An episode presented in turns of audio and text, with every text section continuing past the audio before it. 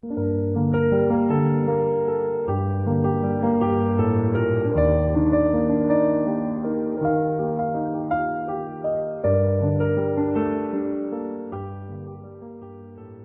同的城市，同频的你，欢迎收听四零四声音面包，我是四零四。前段时间去一个朋友家里做客，到了吃饭时间，朋友正在上初二的儿子却迟迟不肯出来，他房间里还不时传来短视频的背景音乐声。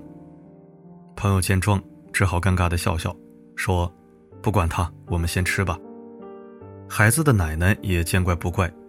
一边拿了个小碗给孩子夹菜，一边向我们解释道：“这孩子平时其实挺好的，可一旦玩起了手机，就像变了个人似的，不喜欢被打扰，也不允许旁边有人说话。这时候你要是敢动他手机一下，保不齐他真能跟你拼命啊！”最后，孩子的奶奶长叹了一口气：“好好的一个孩子啊，就是生生让手机给耽误了。像我们那个时代，哪遇到过这种问题啊？”朋友一家脸上无奈的神情，不禁让我想起了之前在网上看过的一段话。三十年前，人们惊呼流行音乐会毁掉下一代；二十年前，人们惊呼电视节目会毁掉下一代；十年前，人们惊呼电脑及游戏会毁掉下一代；现在，人们开始惊呼手机会毁掉下一代。不得不承认，当今这个时代，毁掉一个孩子最快的方式。就是扔给他一部手机。沉迷手机的代价远比父母想象中更可怕。得到 APP 创始人罗振宇曾爆料，王者荣耀让人十分钟就有一个兴奋点，吃鸡游戏三分钟就有一个兴奋点，而短视频甚至要追求一分钟一个兴奋点。这些产品的背后，往往都有一支强大的研发团队，他们深谙用户心理，知道如何刺激各个感官。才能让人欲罢不能、沉迷其中。对此，成年人都经常难以抵抗，更何况是那些心智尚不成熟的孩子呢？无数研究表明，长期接触手机的孩子，不仅语言表达能力、逻辑思维能力、专注力会被破坏，甚至连大脑也会产生不可逆转的损伤。有这样一张触目惊心的图片，它出自于西雅图儿童行为学家的一项研究。左边是不怎么接触手机的孩子的大脑，外观饱满，纹路清晰；右边则是已经对手机上瘾了的孩子的大脑，几乎萎缩成了一颗干瘪的核桃。不仅如此，屏幕发出的蓝光还会损伤大脑细胞，引发身体的老化和病变，甚至会造成记忆力衰退、睡眠紊乱等问题。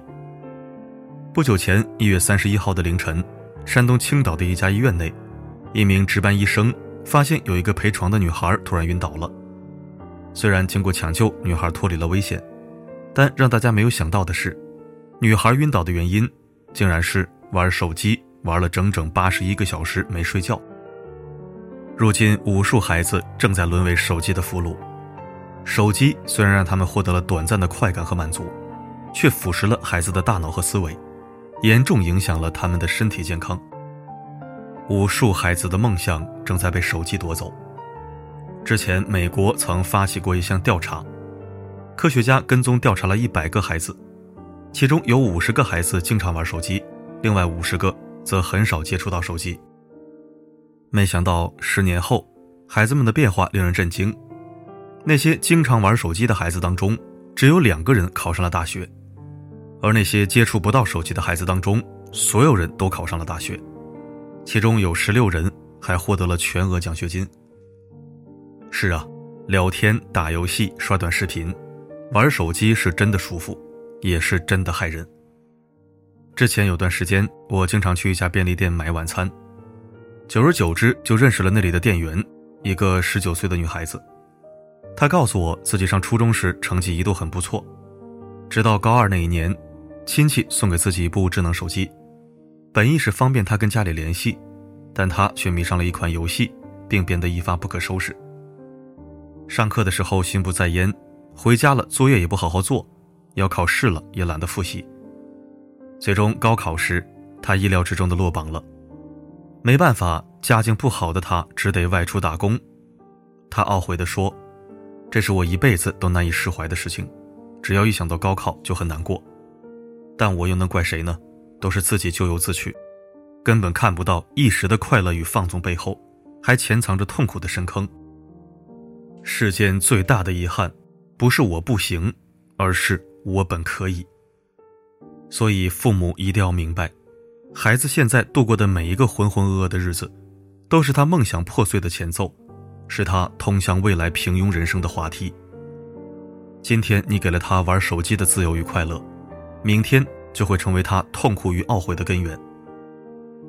只有父母能够成为挡在孩子和沉迷手机之间的一道墙。平日里，我经常在后台看见这样的留言：孩子爱玩手机，父母是打也打了，骂也骂了，可是没用啊。手机我都不知道摔了多少个了，但孩子还是老样子，只要大人一不在他身边，他就又开始玩。然而，手机对孩子的伤害原本是可以避免的。作家刘娜讲过自己与儿子的故事，在儿子小的时候，有段时间特别喜欢玩手机，还经常一个人躲在房间里和手机上的语音助手对话。直到有一天，刘娜强行将手机从儿子手中夺了过来，跟他说玩手机会伤眼睛。可儿子却哭着反驳道：“妈妈，手机比你强多了，你只知道写稿子。”我和你说话，你都不理我。我和手机说什么，他都会回答我的。也是这一刻，刘娜才意识到，很多时候不是手机夺走了我们的孩子，而是我们拱手把孩子推向了手机。国外有一份数据统计显示，中国人每天花在手机上的时间位居世界第二，平均每天三个小时左右。生活中不少父母自己都放不下手机，每天下班回到家。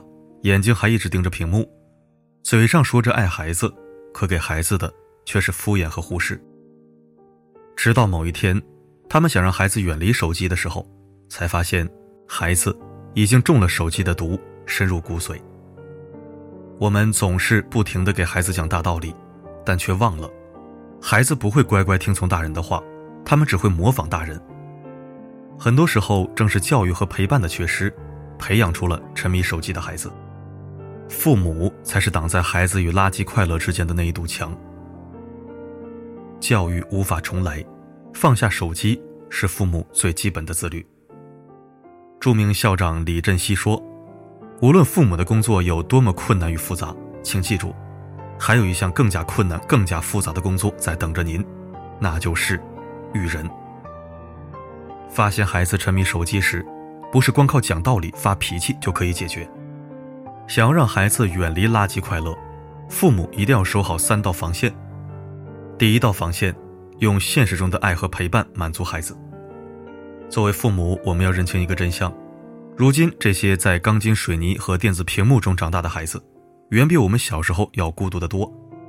他们吃喝不愁，但缺少父母的陪伴，也缺少能够一起撒欢的玩伴，只能在虚拟世界里。寻找那种被关注、被需要、被肯定的感觉。手机和游戏就这样成了孩子孤独时的救命稻草。所以，为了让孩子远离手机，父母不妨每天都抽出一些时间陪伴孩子，做孩子的成长伙伴，带他爬山、打球，有时间了陪孩子一起四处旅游，听孩子讲述自己的快乐和烦恼，用爱和陪伴让孩子回归现实，给孩子的心灵。注入兴趣和活力。第二道防线，用规矩和榜样的力量引导孩子。著名班主任王金战曾带过一个五十五人的班级，最终三十七人考清华北大，十人进入剑桥、牛津、耶鲁等世界级名校。而他教育的关键就是以身作则，并且在执行规矩的时候不双标。他女儿上高三时，大多数家庭的娱乐方式还是看电视。但王金战却跟女儿约定好，女儿高三这一年，全家人都不看电视，并在电视上贴了一个封条，说要等女儿考上大学后才能开封。到了大年初一，女儿跟王金战商量，说自己想去父亲的办公室学习，让妈妈在家看春晚。于是两人背上几包泡面就出门了。到了办公室，女儿复习，他写书，一直忙到晚上十一点，才顶着漫天烟火回了家。多年后考上北大的女儿对父亲说：“那个春节是自己前十七年人生中过得最难忘、最充实的一个春节。”同样的，想要孩子放下手机，最好的办法就是父母也少玩手机，最好不玩。一个家庭里，父母是什么样，远比为孩子做了什么更重要。父母的一言一行，才是孩子成长路上最好的标杆。第三道防线，用耐心和智慧接纳孩子。如果我们的孩子已经沉迷垃圾快乐，该怎么办？对此，主持人倪萍给出了自己的答案。他的儿子有段时间曾因为痴迷游戏不愿去上学，倪萍便说：“好，那你不用上学了，就在家玩游戏。”一开始，儿子很高兴，不吃饭不睡觉的玩。倪萍虽然很着急，但他知道，自己一旦管了，教育就又失败了。没想到几天后，儿子自己就觉得没意思，说想要上学了。后来，儿子虽然还是会玩游戏，但却不再上瘾。当孩子沉迷垃圾快乐时，相比打压、控制、殴打，更重要的其实是学着接纳孩子，和他一起在学习和娱乐之间探索出最适合自己的模式。苹果公司联合创始人乔布斯曾说：“在生命最初的三十年中，你养成习惯；在生命最后的三十年中，你的习惯决定了你。”所以，他从不让自己的孩子使用 iPad，在闲暇时间里，都会跟着孩子一起种花、做家务、饲养动物。真正毁掉一个孩子的，不是电脑，不是游戏，也不是手机，而是不够自律的父母和撒手不管的教育。很多父母感叹孩子离不开手机，是因为只做到了说教，却忘记了言传身教才是最有效的教育。那些痛恨孩子玩手机的父母，首先要痛恨的其实是自己。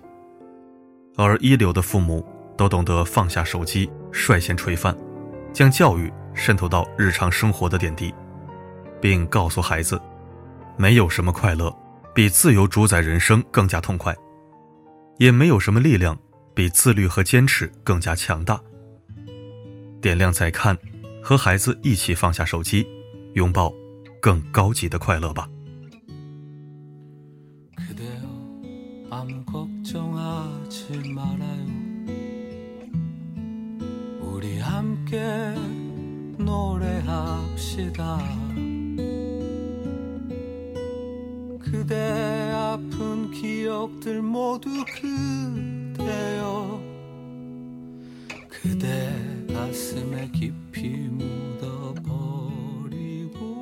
感谢收听。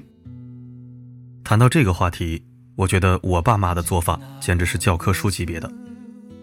九岁我就用上了诺基亚三二幺零，十二岁就有了自己的台式电脑。